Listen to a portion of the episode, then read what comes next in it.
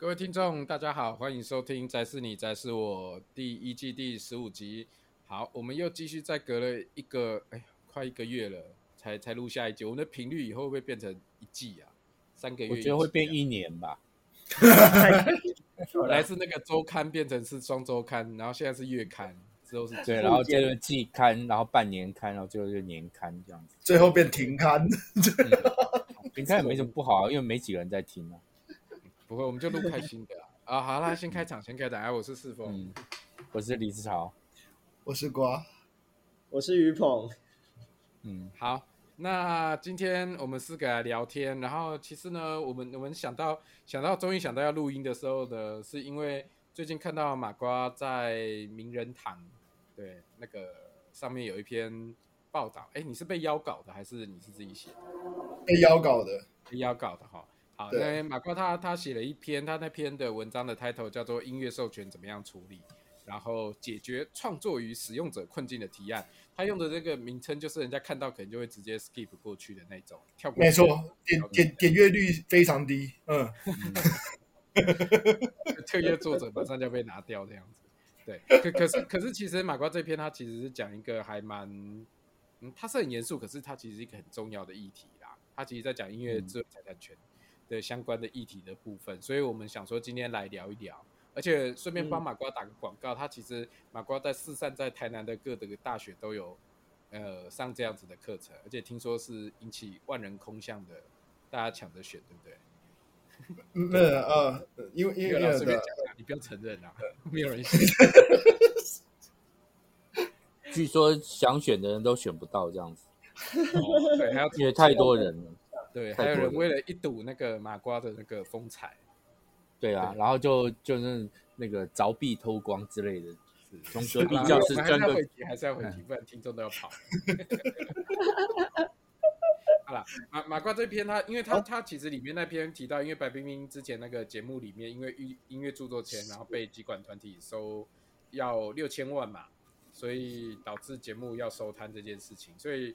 他那篇写的那个契机，应该是因为这个节目啦。那所以，我们待会等一下就先让马瓜先来聊一下他那篇的，呃，为什么会写那篇，然后他们为什么会要他写这个，然后先讲一下他的想法，也请他大概介绍一下他那篇文章到底要讲什么样的事情。然后我们等一下再来继续聊天。好，来吧，嗯，瓜爸交给你了。OK，那。那其实，呃，其实我这篇文章主要的目的其实是想要在在这个创作者跟使用者之间去取得一个平衡，因为因为我发现就是说，呃，如果说照目前的制度继续这样子操作下去的话，其实久而久之，其实其实说实在的，对于使用者而言呢，到最后干脆就是没差，那大不了就不要用。就是不要不要取得授权。说现依照现在的制度，现在的制度大概是什么样？因为我们可能有些听众不太了解。OK，呃，大家可能都没有，大家一其实其实大概从二零零七年开始，其实台湾因为有大量的这种所谓的检举的行动，就是说收证然后提告的一些动作，所以其实现在目前普遍来说，然后加上这这十年来，其实。呃，台湾的智慧财产权的推广，其实某个程度上来讲有稍微提升一点。我只能说稍微，就是说，其实大家对于智慧财产权的概念还是没有。哦，举举例来说，像像选举炒起来的这一个论文的这个抄袭的这一个议题，其实其实这些很普遍，都是应该我们一般生活当中就应该要去重视的，但是一般人都没有意识到这件事情。我用最简单的例子来讲哈，就是说。今天，今天不管你是做节目，你是开一间店哦，你是开服饰店、运动用品专卖店，或者是说，或者是说早餐店，不管你今天其实或酒吧，你今天其实，在店里面，或者说在节目里面，你想要去播放音乐，是必须要取得授权的，是必须要取得授权的。那。那今天我这一篇文章其实就是在处理，就是说，OK，那台湾目前的这一个授权的状况跟机制到底是什么？那它中间遇到了什么问题？对使用者而言产生了什么样的困难？哦，其实我是在在尝试给出一点建议，然后也希望就是说，呃，拥有音乐著作权的这一些权利人不要一直就是。虎视眈眈，好像就是说，呃，你你你你你们都想要侵害我的著作权，你们都想要不付费就想要直接免费使用。我觉得音乐著作权人或者是创作者，其实也不要有这样子的概念，因为说实在的，讲难听一点，讲白了，现在已经没有人要听音乐了。对、啊，我我我好，必须，等我们往下聊之前，等一下哦，因为因为今天这个题目可能会稍微需要有一点点前置的知识的补一下。刚刚马瓜你提到一件事情，你觉得大家对于制制裁权这边的不管是认知程度或者说意识程度都很薄弱，这个大家在你的认这在你的想法里面，这大家包含了什么样的人？然后第二个部分是你刚刚有提到说要授权，但他要跟谁拿授权？这件事情，可不可以帮我们先这两个再稍微补充说明一下？我所谓的大家就是指所有人啊，整所有台湾的音乐音乐人，连连连音乐人都一样。OK，其实连音乐人自己都搞不清楚，就是自己自己有哪一些权利。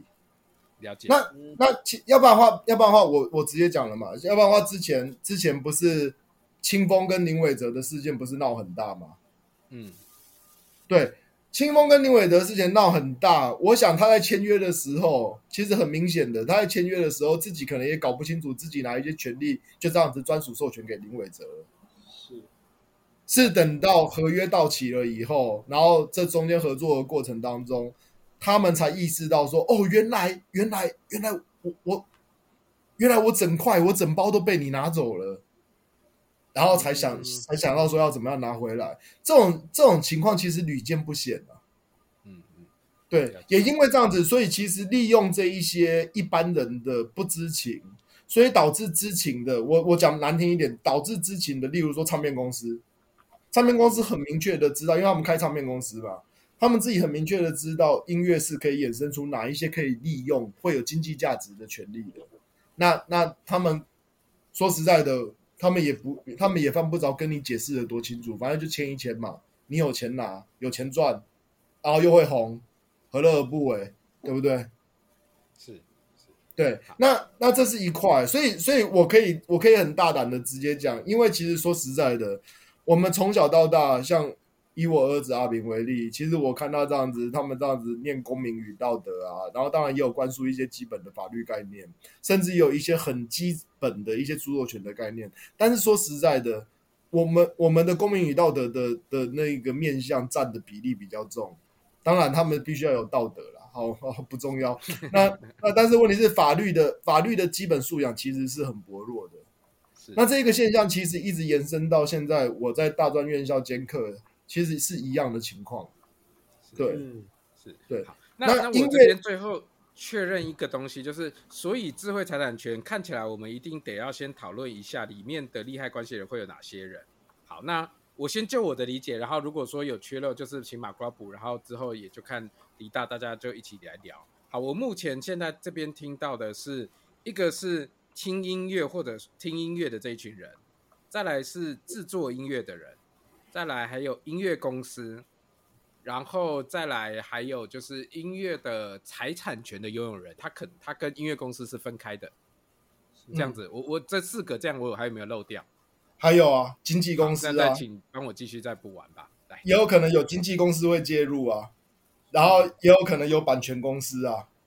是，好，OK，对，那这样因为这样听众大概就比较了解，因为我相信等一下我们应该会出现。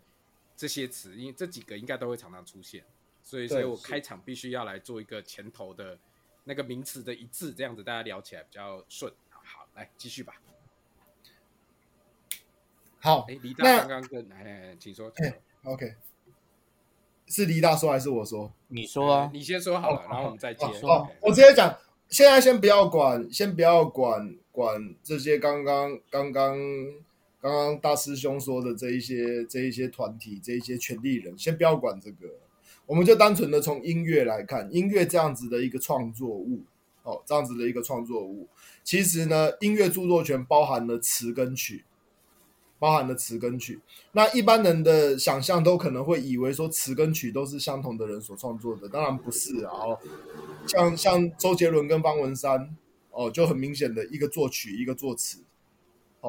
那所以你今天如果想要使用周杰伦的歌，是跟例如说《青花瓷》好了，你想要使用《青花瓷》这一首歌，你想要拿来唱公开演出，你想要拿来播放的话，假设最单纯的关系就是今天周杰伦跟方文山他们没有跟任何人签约的情况之下，你想要公开演出，想要公开播送这一首歌，你必须要取得周杰伦跟方文山的授权，因为他们是著作权人。那公开播送、公开演出，只是包含在音乐著作权里面的一小部分而已。音乐著作权里面的著作财产权里面，可以切割出来十种不同类型的这个著作财产权，包括重制权，重制就是复制，哦，复制贴上这个复制，再改作，例如说改编、编曲、翻唱，这个都叫做改作。另外，再就是公开传输，我要把你这一首歌 upload 上传到别的地方，或者是传输给别人，这个叫做公开传输。公开演出，我要拿来演出，好，这这这很明明白了。再来公开播送，公开播送就是透过有线电或无线电哦的这一个喇叭机具哦拿来播放音乐，这叫公开播送。光这一些权利拆开来，你你今天你想要使用一首歌，那那。那如果说你是单纯的公开演出的话，其实，例如说在电视节目上面公开演出，例如说像白冰冰的节目，它其实就必须要取得重置的授权。为什么呢？因为他们要录节目，这个歌的歌词一定会复制贴上在荧幕的字幕上面，对不对？这样听得懂吗？懂，懂啊，懂啊，懂啊，了解了解，因为我们在了解，我们在听瓜老师。对啊，认真的，我们认真的，我们我们现在所有人都是立正的。有穿衣服吗？有啊，告诉你，有不行要脱掉。关老师，请继续。好，那那这是重置，那那一个节目里面可能会有公开演出，那一样要取得授权，然后也有公开播送，也要取得授权。再来，你这个节目录好了以后，你要把这些音档。这些节目的录像，你必须要传输到，不管是第四台的空间还是哪里，这是公开传输。所以，所以一个一个音乐著作权，它可以拆开来授权的范围其实是很大的，嗯，就是有很多种各式各样不同的著作财产权是可以拿来拆开来授权的。那为了要方便起见，所以其实一般来说，唱片公司其实一般来说会。会跟会跟著作权人，会跟创作者把这些歌的权利把它给买断，或者是像林伟哲跟吴青峰之间的情形，他们是用专属授权。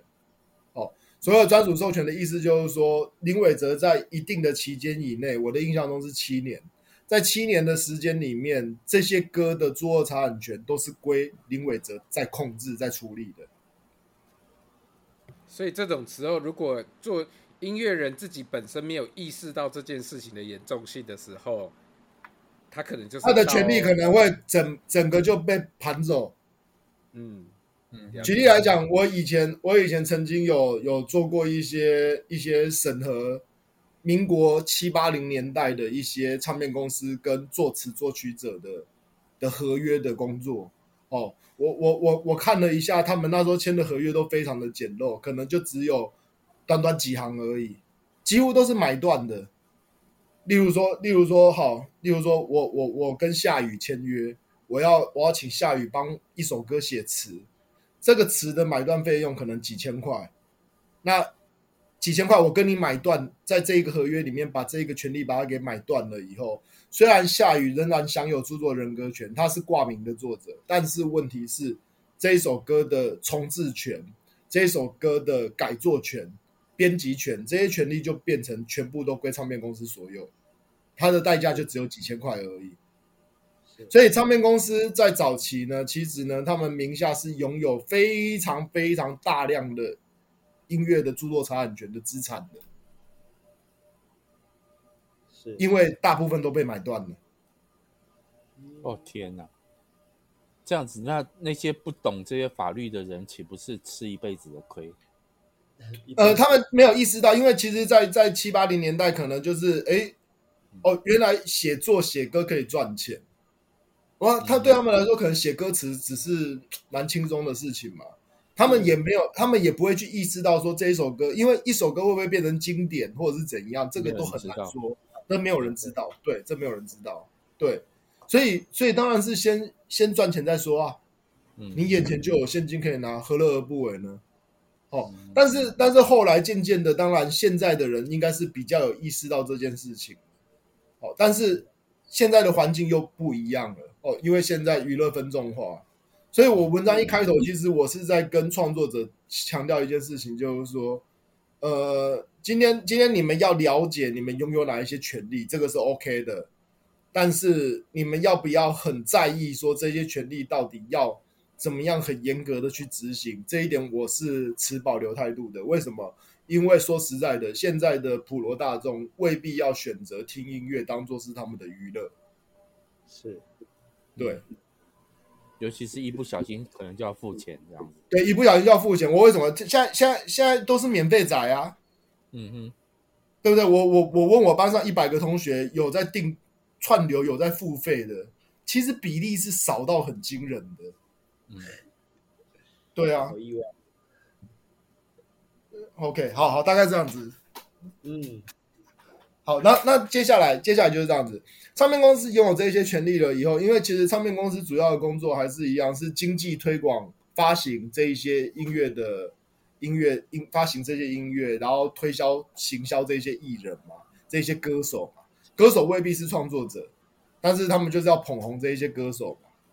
好，那唱片公司拥有这一些幕后的财产，这一些音乐著作权的财产，他们呢会把这一些权利呢再。委托给哦，台湾的话就是所谓的集管团体，著作权的集管团体来代为管理，是来代为管理，让就是一码归一码哦，我就是专心的行销宣传我的 artist，但是呢，这一些关于重置、改作、公开传输、公开演出、公开播送的这一些内容物哦，我交给集管团体来帮我处理。所以那他们之间的关系会是什么？他他们的我是说音乐。呃，唱片公司跟集管那里，他们是比如说，他是用一个分润的那种概念，还是用？其实，其实，其实，其实，就就我所知道的，集管团体所持的态度是，集管团体是一个为音乐人服务的公益机构。嗯哼，所以他们其实他们的诉求是说，他们只有收一些，着收一些行政管理费，就这样子。他们是法人吗？他们大部分是法人。他们是法人，是法人，是登记的。对，OK。对，是依法登记的法人。那、那、那、那行政管理费归行政管理费，但是我其实对于他们的，我必须说实在的，我对于他们的财务状况的透明程度，我是持非常质疑的态度，嗯，非常质疑的态度。就是他们问一下台湾，哦，李大你先，李李大你先。我就是我觉得这些集管协会，好像是把一个本来带公益性质的。组织变成了盈利机构，台湾的，我觉得给我这样的感觉，有点会有这种会有这种感觉，对，因为以前在电台工作的时候，每个月我们都要做，我都要做一个档案，因为我是工程师嘛，我就要做一个档案，把那前一个月电台播放过的曲单，把它从资料库里面抓出来，然后那个复制做成一个文字，一个有规格的文字档，丢给那个。那个我我已经忘记是什么什么协会了，丢给他们。应该是 Muse 的，就音乐著作权协会了。那那时候好像是 ARCO，ARCO，OK，ARCO，嗯，就是就是让他们去算说要收多少钱这样子。嗯嗯嗯嗯，对啊，但是那个费用，当然因为我们是古典音乐电台，所以费用很低，因为很多都是已经超过版权年限的东西。对，哦，所以我然后我就想要流行音乐电台，那不得了哎。对，是啊。所以，所以当然，一般来说都是你要么就是用，就其实跟跟办音乐季演出，或者是说办现场活动是一样的道理。其实现在一般的做法哈，都是直接先送歌单，然后请这些集管团体去估费用，估说 OK，我这样子一场演出，这这些歌曲的话，这个一场演出的公开演出费用是多少钱？哦，那我先我先把这些授权费用先缴齐，哦，那你就不会你就不会来跟我啰里吧嗦这样子。那你你你可以事前送，你也可以事后送，就看你跟集管团体之间怎么样去瞧这一件事情。哦，那你偷偷来的话，偷偷来的话就就怕会出包。对，那那这边问一下，因为于鹏你之前也有就是直接有参与过那个音乐季的这个部分，那你这边有没有一些经验？呃，我们这边的话，其实比较特别的是，我们基本上不会有不是原创者 cover 的状况，就会变成说，比如说像是我们的乐团或者是邀请的表演者，他带唱的都是自己的歌，那这些歌他就比较没有所谓呃版权或者是著作权的问题，因为它大部分也还没有到可以上架去经纪公司或者是数位发行商那边的一个状况，那。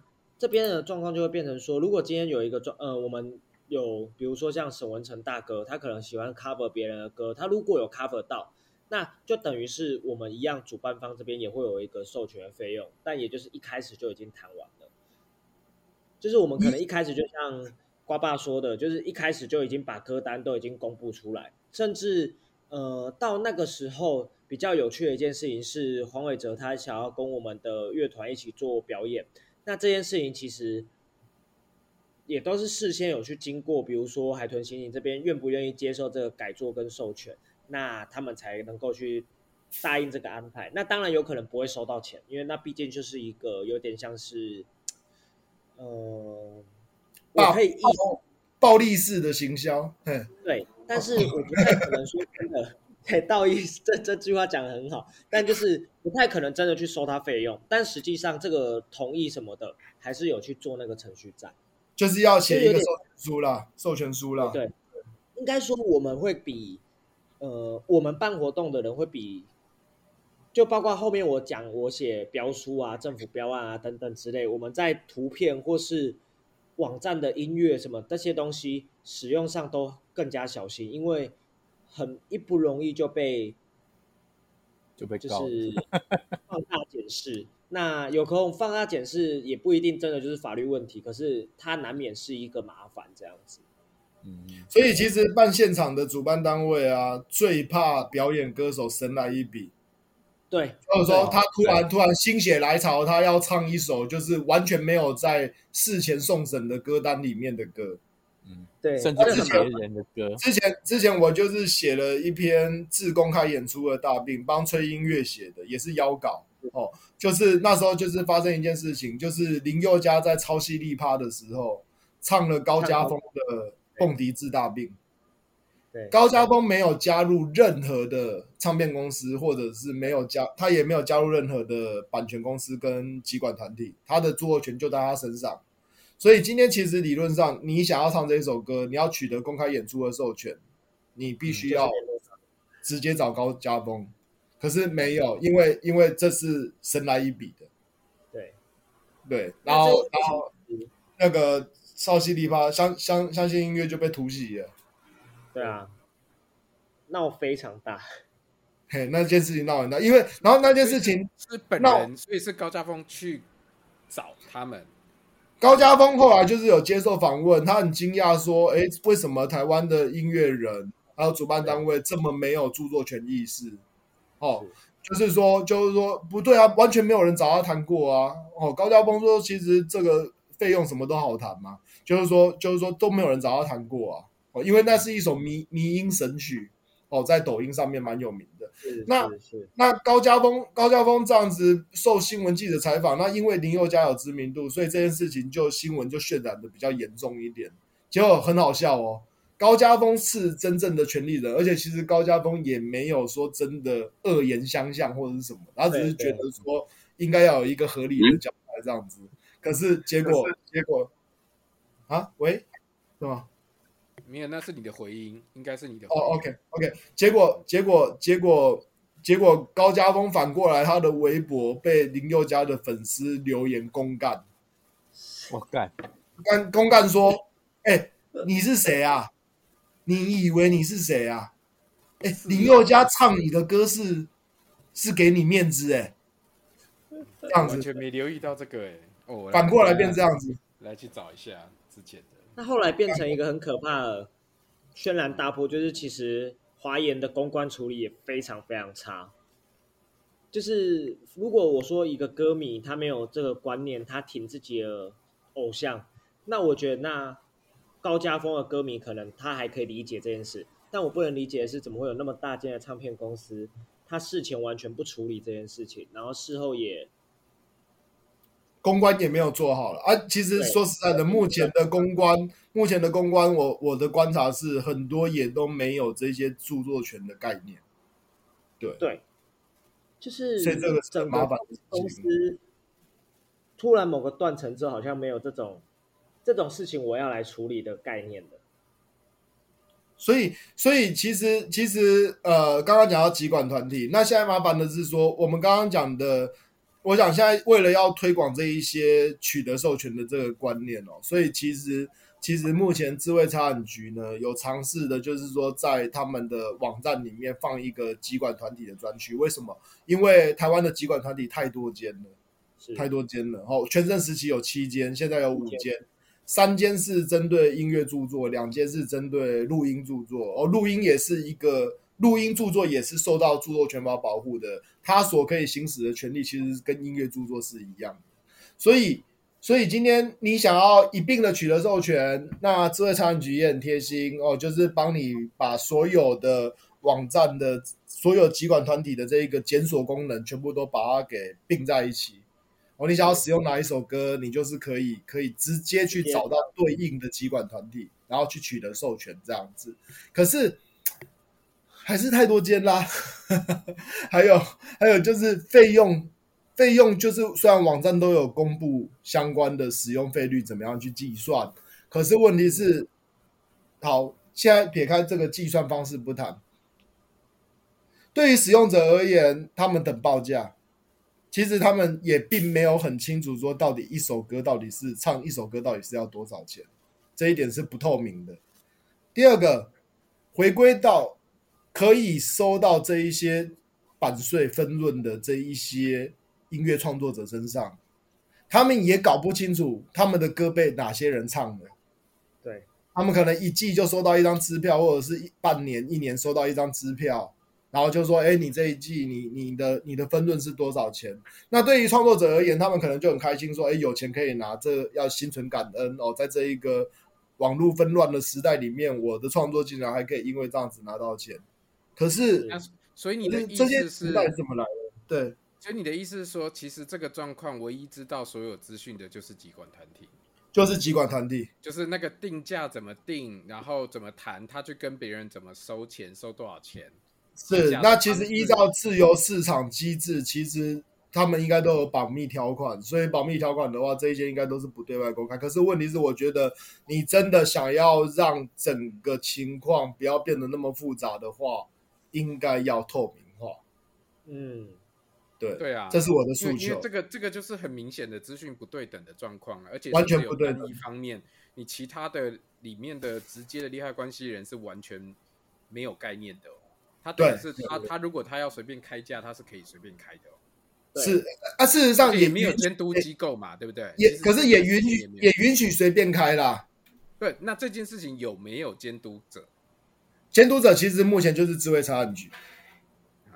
那所以智慧财产局有在做这，他会这样子会做监督这件事吗？基于基于，因为说真的，因为这是这是这是这这就是这就是一个比较麻烦的地方哦。就是说就是说，今天今天智慧财产局要监督，必须要有法令的依据，但现在没有。现在有，但是问题是，他的监督只能就是说，除非说今天这一个。这一个集管团体真的凶悍吗？哦，把自己搞到破产，或者是说怨声载道，或者是说诉讼缠身，那智慧财产局才有办法把它直接主动废止掉。像之前有一个管台语歌的一个集管团体，他亏空八千多万元哦，他是专门管台语歌两百多个创作人的台语歌的集管，叫 MCAT 哦，那他就被智慧财产局主动废止掉。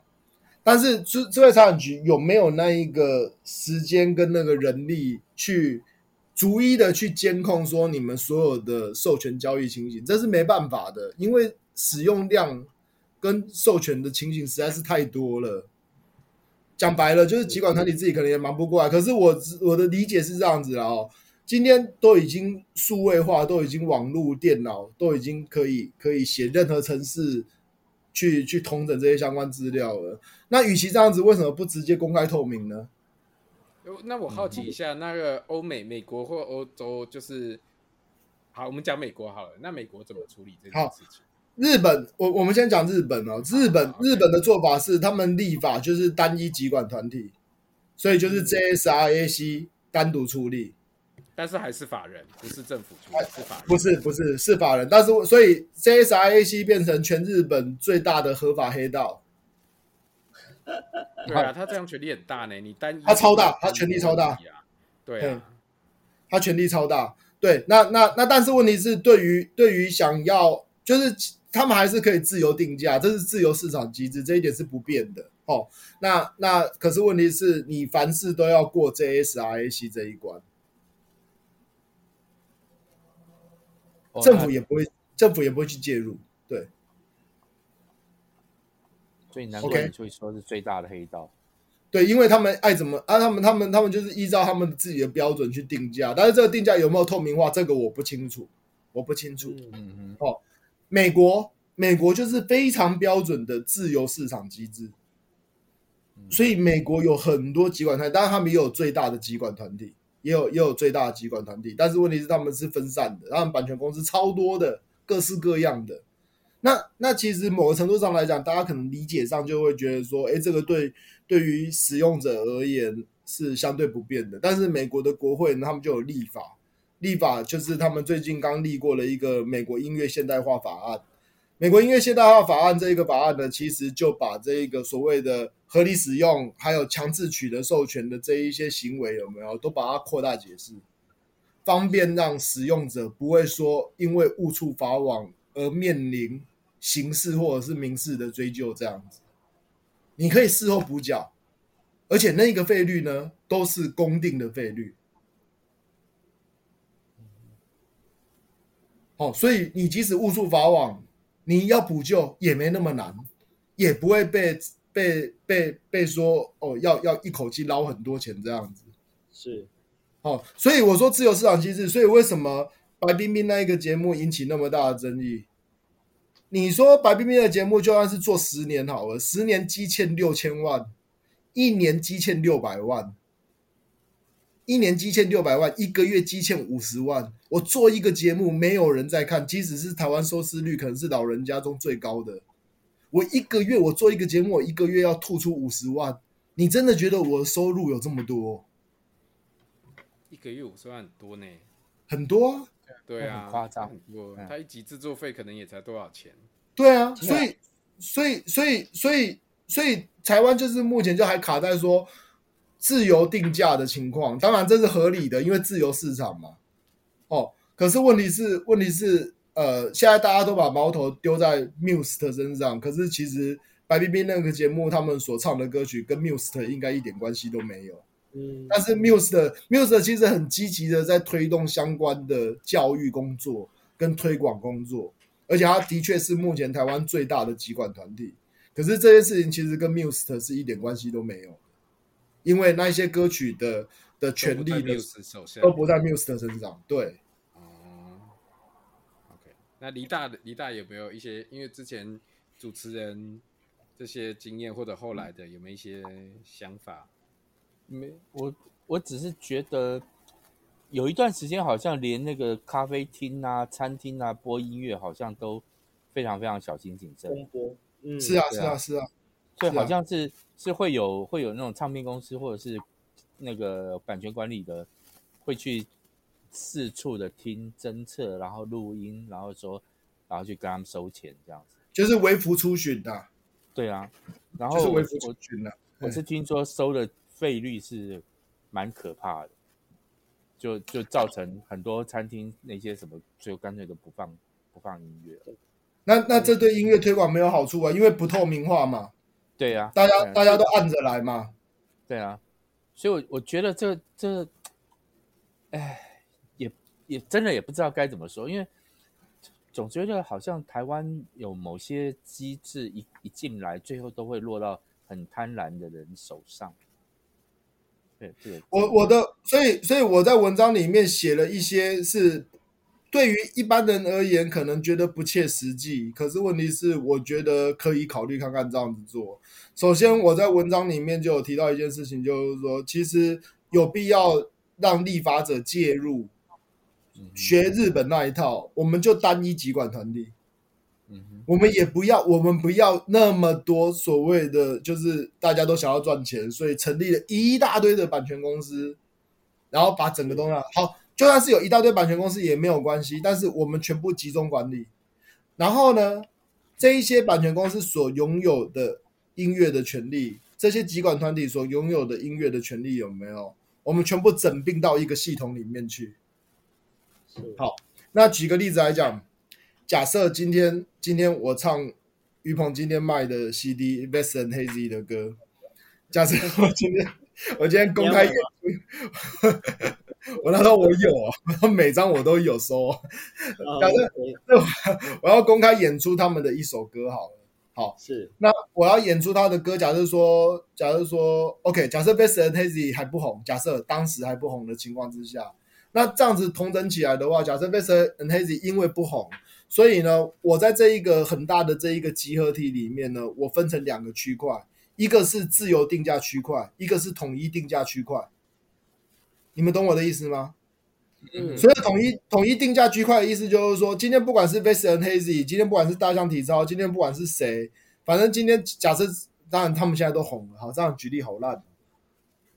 好，假设是我们四个，我们要组乡音四重唱好了。然后我们有创作，我们想要，我们想要，因为我们我们看起来四个就很像唱乡村民谣。好，假设我们有创作，我们想要让更多人听到，可是可是我们如果自由喊价的话，其实那大家就干脆不要取得授权算了。所以我们统一加入这一个统一定价的专区。哦，你公开演出我一首歌，今天你不管你这个是超犀利趴还是大港开唱。还是一般的 live house 的演出都无所谓，不管你的收入多少，反正你唱我一次一首歌，这首歌就是五十块。嗯哼，然后然后使用者呢，其实只要登录这一个系统，那你可以线上刷卡，你可以用汇款的都可以哦，你就你就把五十块支付给集管团体，然后这个、嗯、这个记录就会记录在这一个。公开授权的这一个记录里面，乡音四重唱被被唱了一次，对，嗯哼，哦，五十块，他可以拿到五十块。好，那今天不止乡音四重唱，今天其他没有知名度的歌手，他们如果一起加入这一个相同的费率的这一个这个区块的话，那大家就是都是每被唱一次就是五十块，然后都会 record 起来，都会记录下来。然后另外一个是自由定价专区哦，例如说像周杰伦哦。阿妹他们的歌可能比较贵，哦，那他们不想要不想要不想要被被这个统一定价专区给绑住，那他们可以把他们唱一首歌是要多少钱？我觉得他们也必须要公开直接讲出来，你就定一个价位，让市场自己去决定嘛，看他们有没有办法去接受你的价位嘛。嗯，这其实是有点像区块链的操作。其实有点像，但是问题是我把它整合在一起，嗯哼，公开透明化，是区区块链是去中心化，是去掉这一个中间的盘根错节的这一些集管团体或者是版权公司，直接点对点，直接使用者跟创作者之间直接确认。但是区块链最大的问题在于说。呃，第一个，他要签智能合约；第二个，他所使用的货币机制，目前像 FTX 前阵前前一阵子刚挂掉，这个、嗯、这个其实都是都是都是还未知，就是还不普及的状况。所以，我们就现状来讲的话，其实只要有办法立法把集管团体、版权公司把它给整并，把它给变成同一个系统，一个是统一定价专区，一个是自由定价专区。好，那如果说有人就是说。我就是不想要被绑死，那没关系，那你就是选择不加入嘛，那你的歌曲就不会出现在这一个系统里面。所以当我使用智慧财产局的检索功能去检索的时候，发现，哎，我想要使用的这首歌不在这一个系统里面的时候，好，那你就自己去谈。对，所以我文章有写到，要不然就是，要不然就是不要用。嗯，对，这这样大家大家大家听得懂吗？听得懂啊。所以马光，你要不你要不要去当官呢、啊？当制裁局的？要不要出来选呢、啊？啊？你什么时候出来选啊？我要先我要先存到五千万。因为马马哥要当经纪人啊，他不是要开经纪人？五千万不用啦，我需要五千万。现在当经纪人也没办法赚钱才是个问题，因为其实现情现实的情况就是，我发现这真的是很血淋淋的事实。我自己在教书，在推广音乐，我自己都觉得有点无奈，欸，就是没有人在听音乐啦。现在大家都听抖音，欸，哎，这是很夸张的事情。这我们这这我们已经骂很久了，但就是没办法，我们不能被同温层给迷惑。是啊，是啊，是啊。好像大家都在听音乐一样，哪有？根本就没有。是，对啊，哪有这回事？不不不是，我其实最近我觉得听音乐应该是说，嗯，现在比较多人听音乐，就是就是他不是为了听音乐这件事情，他是背景啊。对对，对啊，我我自己的解读其实比较像这样。对对啊，我老实讲，其实我老实。最近也觉得，我们四个搞不好，其实，在不管哪个年代，也都还是算少数。其实是少数啊，我我认同啊，我觉得于鹏讲的是没错啊。你看，你看，那我们那个时候台湾爵士乐进那么多的时候，其实那个时候买，其实也都是我们那一群人在买。真的啊，真的，呃，真的是啊，不是有进，就是那时候还进那个成品都有进很多 CD 的时候，其实你看每次去会去买的就是这些人，就是我们这些人，啊，这些人嘛，都是老面孔啊，对啊，对啊甚至想为什么可以跟成品当店员当朋友啊？因为都是我们在买啊，对啊，那那那，所以所以现在其实当经纪人要推的很辛苦啊，因为其实呃现在也不像以前那个。我们的全盛的流行音乐时期，举个例子来讲，像张学友一出来就是一百万张这样子起跳在卖的，是哦，或者说像 Michael Jackson 哦，这个这个在现代都都是不可能出现的了。哦，当然没有，最近可能有一个例外，就是 Taylor Swift。但是 Taylor Swift 它的它的例外是在于说，其实其实它的实体销量跟全盛时期相比，其实还是很少的。只是，只是他连霸了好几周这样。对啊，可是跟他全盛时期，就是那个时候有实体音乐的时候，那个差超多的啊，差超多，差超多，其实是差超多的。对，所以他们的这些 artist 的收入来源，其实其实往往未必都是都是唱歌了，或者是创作了，其实是来自于周边或者是现场的收入，或者是广告代言这些有的没有的。就跟就跟就跟魔兽 Howard 来台湾打球是一样的道理，他在乎的不是那个最低薪的那个二十万的基本月薪，其实我觉得他有他背后他行销的目的，他可以接大量的广告代言，对，对，嗯，然后他可以打开亚洲的市场，是，对，所以所以。所以现在整个策略上面是完全都已经变了，就是说，就是说，真的单纯以纯粹听音乐为兴趣的人，其实是少之又少。那你说音乐人在面临现在这一个困境，所以我在文章的一开头，其实我就已经把这一个我观察到我自己认为的血淋淋的现实先讲清楚，就是你们你们在那边很急着想要赚钱，但是其实说实在的。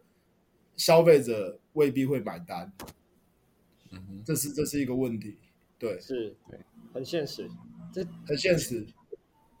我甚至觉得，其实，在讨论智慧财产权这件事情上，有一部分是因为，它就是音乐不太太有可能被用在任何地方，然后被当成配乐或背景音乐，所以智慧财产权问题才会相形重要。其实，啊、其实，其实现在，现在，现在，现在就是，呃，对，有有可能啊。那所以现在 YouTube 其实他们都有设计所谓的自动分润机制，它、啊、都有设计自动分润机制啊。就是说，今天不管你用的有没有授权的音乐，反正它只要侦测到这个音乐是归属于哪一家公司的 Content ID 的，它会自动分润过去。也也因为这样子，所以 YouTube 也是避免避免说。这一些 Content ID 的所有者会去对这一些使用者提告，反而反而造成造成更多的诉讼的困扰这样子。然后我对于集管团体存疑的一点就是说，就是说今天好，今天如果你都是公事公办，你都是按照授权的费率，然后合理的分配给给所有的创作者。那我好奇一件事情，第一件事情就是说，那今天如果创作者是是周杰伦跟一个无名小卒，他们两个假设你们同同同时授权授权他们的歌给一般的饭店哦，一年式的或者是广播电台一年的这个通整的这一个授权费用的比例去分配的话，周杰伦会因为这样子收比较多吗？还是说是一样的？这是第一点我好奇的地方，因为这一点从来没有人去质疑过。第二个，第二个，第二个，第二个，我忘记我要讲什么。你老哦，第二个，第二个，我想讲，我想讲，我想起来了。第二个，集管团体他们是有被授权可以去代替创作人去提起诉讼的。嗯哼，是。所以其实你们要是在司法院的网站的判决检索功能里面，你们去输入这一些集管团体的名称。你们会查到很多很多的诉讼案，他们会告音乐祭，他们会告主办单位，他们会告使用者。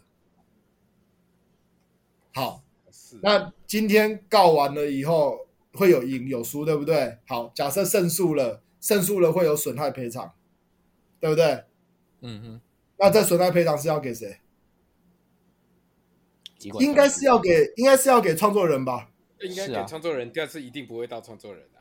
不知道，我不知道。Oh. 我觉得这有必要交代清楚。创作人其实也没有去追究这件事，因为他们根本就不知道有。他们不知道有这件事情。对对，懂懂了解，对，对不对？我我我觉得，我觉得你如果是公益性组织，我觉得再怎么公益，你抽取一定比例的分润，这个是必要的，因为你要维持这一个行政运作。是，但是但是好，我现在说的是检索得到的哦。但是著作权它是采告诉乃论，嗯哼，所以有更多看不到的案子是和解掉了，嗯哼，嗯，对，那和解掉了有没有？和解掉就是说，OK，你付我多少钱，我撤告，钱也不知道在哪里，那些钱也不知道在哪里，也是也是都不知道。对，那我一直觉得，我一直觉得这一件事情对于。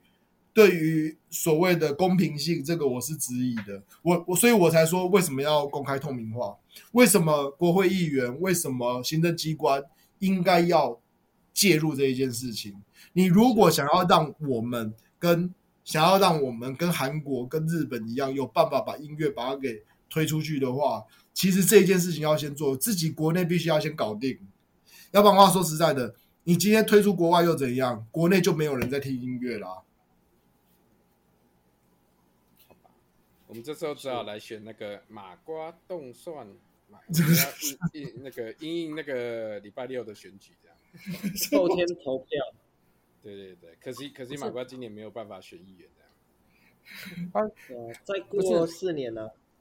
马马瓜就算去当立委也没用啊，因为他只有一个人啊。我觉得就是直接去当文化部长，或者是那种经济部长啊，智慧财产权局长啊，对啊，智慧财产权局长。去主导那个修改法律啊，这件事情，我不够格啊，我不够格。没有，因为马瓜太帅了，所以没有办法。对，因为因为 这件事情已经积弊已久了。我觉得，我觉得你要统整出一个资料库。说实在的，这个时候如果是我，有没有我就会把那个数位部拉进来一起做。要不然要唐风办吧？唐风那么聪明。他一定有办法，这对他来说，这一定是小事，好不好？嗯，只是要不要做而已嘛。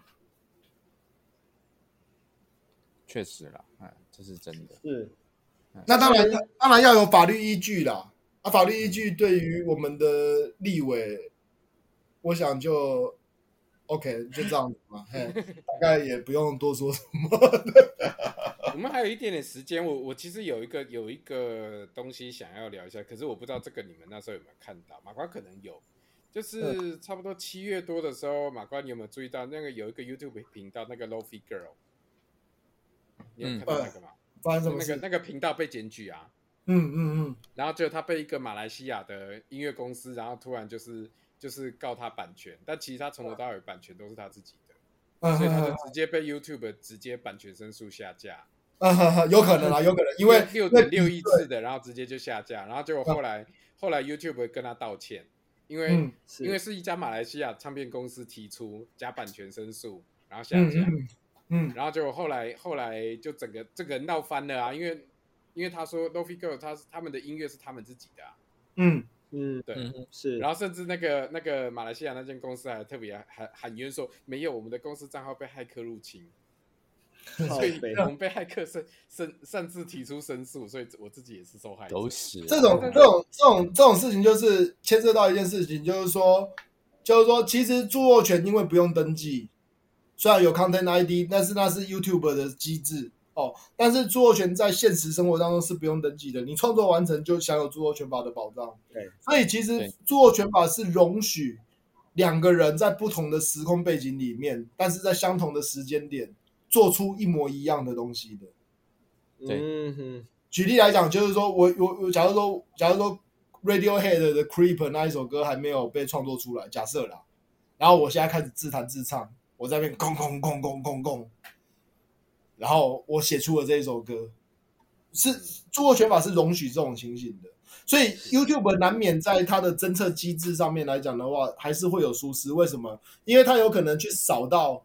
扫到类似的平行旋律，就会就会就会直接记说，哎，有人可能疑似侵权你的作品或是什么东西。对，因为因为那个 Lo-Fi Girl 那个很有趣，就是我你们不知道有没有点进去，它其实是一支影片，两支影片哦，然后它是直播二十四小时，嗯、所以它的其中一支播了两万多个小时了，嗯，是。两年多。然后就因为就被检举以后，所以那两只就再也没就就没啦，就没那个两万多，对，他连续播了两万多小时了，嗯，是他没有停掉的。然后就是因为被检举，所以他的那个两个就是超长的那个，好像是记录吧，就是最长的直播的影片。这个我知道这个我还真的不知道，这我不知道，很很有趣。那个那个那个搞不好马瓜你有兴趣，因为这个搞不好也是一个很有趣的案例啊。这可以，这可以研究啊，这可以研究。对，这但是可以研究。但是现在现在就是就是，我我我不会讲哦，我是觉得我是觉得，今天除了解决这些眼前的问问题之外，其实我觉得很重要的是说，OK，今天今天如果立法者没有能力去立法，没有关系，我我觉得音乐人啊，自己至少要知道你们到底把哪些权利给卖掉，或者是授权出去。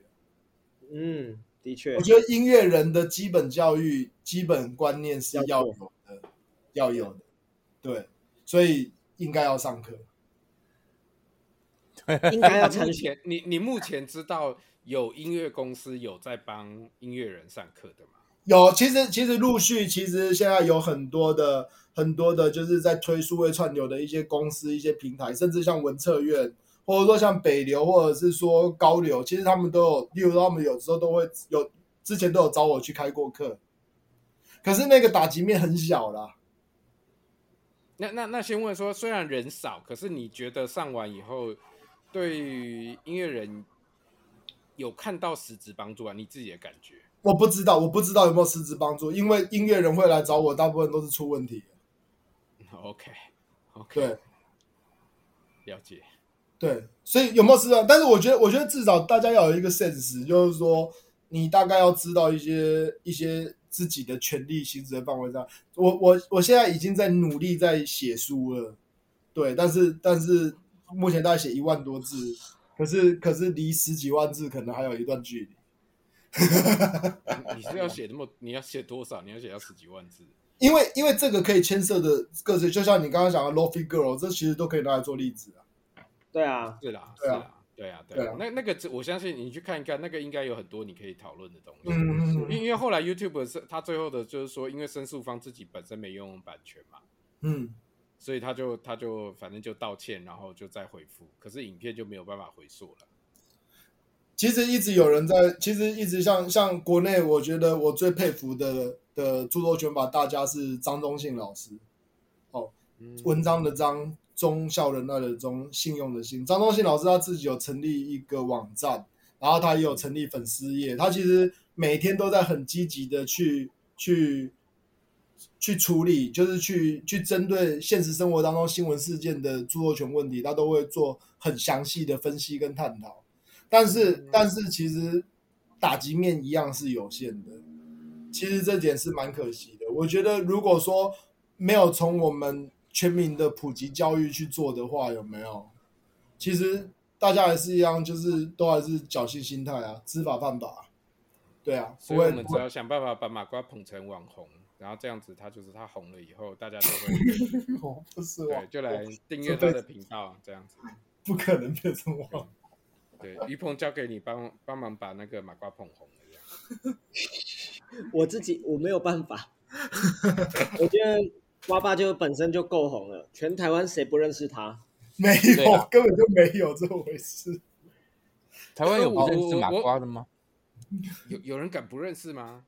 对啊，有人是曹伟，他们只认识台南曹伟啦，他们可能不知道。没有，可是其实其实举个例子来讲，像像其实音乐圈现在有很多法律人，例如说金鱼号的吉他手达叔，嗯，哦，例如说那个告、嗯、啊不是那个老王的那个杰明，其实他们都是很优秀的法律人。他都是很优秀的法律人，但是我不知道，我不知道说，呃，他们，我相信他们在处理自己的的音乐授权的问题上面的时候，其实是我不知，我还蛮好奇他们的处理方式是怎么样的，就是说很明确的知道自己的权利在哪里的团体，跟完全不知道的，哎，这会有什么样的落差？这还蛮有趣的。对，嗯，了解的确，我我我我这就请教一个问，所以因为我们刚刚是说你我今天放音乐，那如果我在我的公开场合我放广播，O 不 OK 啊？广播不 OK 啊？也不行嘛，对不对？广播也不行啊，对啊，也不行啊。比如说我要放台北台北电台的啊，不行，不行，不行，不行，不行，不行，不行，不行，不行。所以好，如果我要放，那那我请教，所以如果我要放的话，我要跟谁讲？应该不是跟台北爱乐，那对吧？疾管团体应该是疾管团体，还是疾管团体，也还是疾管团体。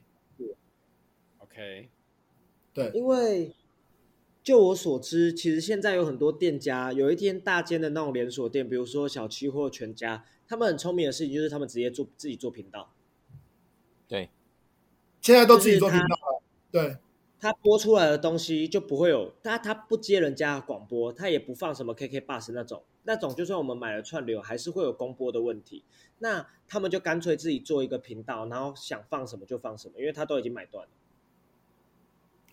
金于鹏举的这个例子，其实这些店家其实最早的祖师爷是谁？是星巴克。星巴克，嗯、星巴克自己成立唱片公司。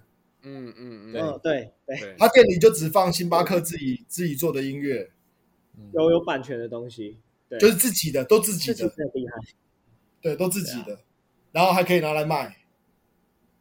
嗯，那那些更呃，就是已经过，比如说爵士乐的，嗯，好，比如说 Kind of Blue，现一般 Kind of Blue 现在还有没有还有没有在？应该没了吧？过了吧？没什么，没有，还没过，还没过。那更早之前的已经过的呢？更早之前已经过了，你要牵涉到哦。你你现在讲的过是指音乐著作哦，对，录音著作未必过哦。所以录音著作会多久？录音著作一样是就是录录音录音公开公开发行多久？这个也是都要看那个法令规定的，这不一定啊。如果全都过的这种情况是可以，全都过你就自由拿来用了，那都无所谓，可以自由拿来用。是那，但是问题是我们要等多久？五十年，那是台湾，美国是七十，美国后来也改了，我记得年限有缩短了。没有没有没有，美国就是七十。啊，所以所以所以 各国也是这一块也是不一样，因为美国为什么会到七十？是因为是因为太多的利益纠葛了。最近有两只要到期了嘛，就是。米老鼠跟那个维小熊维尼嘛，对，对，因为我现在都算七十的，对啊，已经到期，但是问题是到期归到期，但是呃，到期的是指这一些迪士尼的手稿哦，嗯哼，嗯，迪士尼的手稿跟迪士尼创作的内容到期了，对，但是但是他他旗下公司的其他画家、其他设计师新创作的这些内容。其实是没有到期的，那些也都有著作权。对，可是现在变成就是可以直接改原版的那个 IP，改原版的 IP，然后改它的内容来使用，这是 OK 的。对对。对对对对对对，所以才会有那个血腥版的小熊维尼啊，血与蜜，对，血与蜜，没错没错，那那也被我拿来当上课教材，对。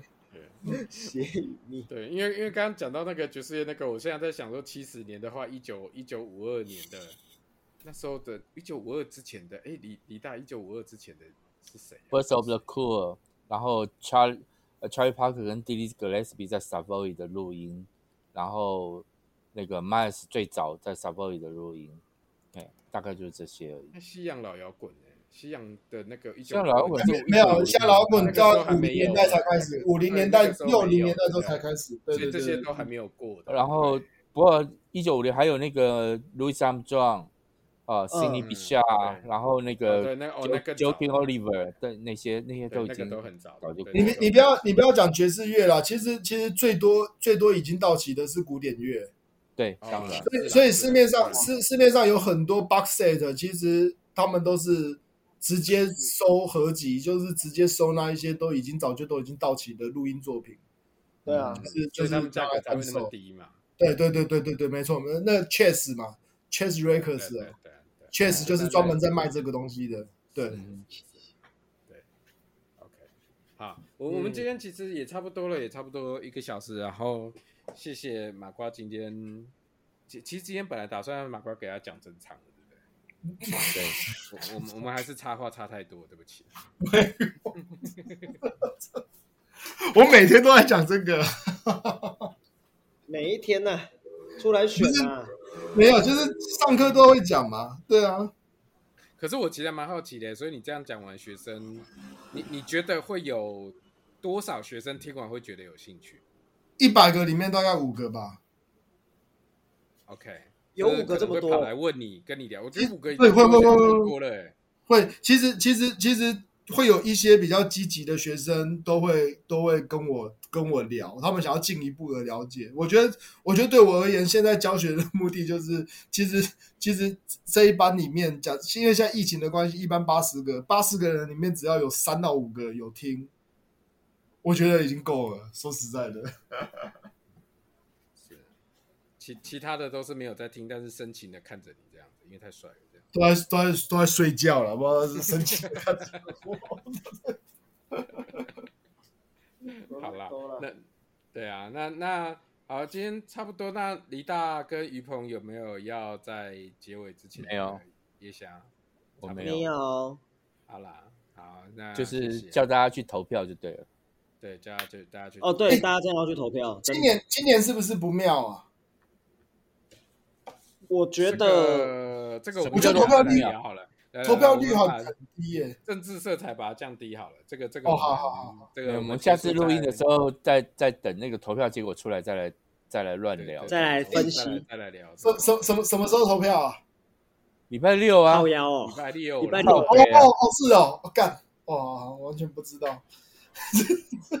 好好好，我们要先跟大家说拜拜。我们先看，好，拜拜。那个谢谢各位收听，希望我们下一次是一个月后，不要是两个月后。好，谢谢大家收听，至少一个月后。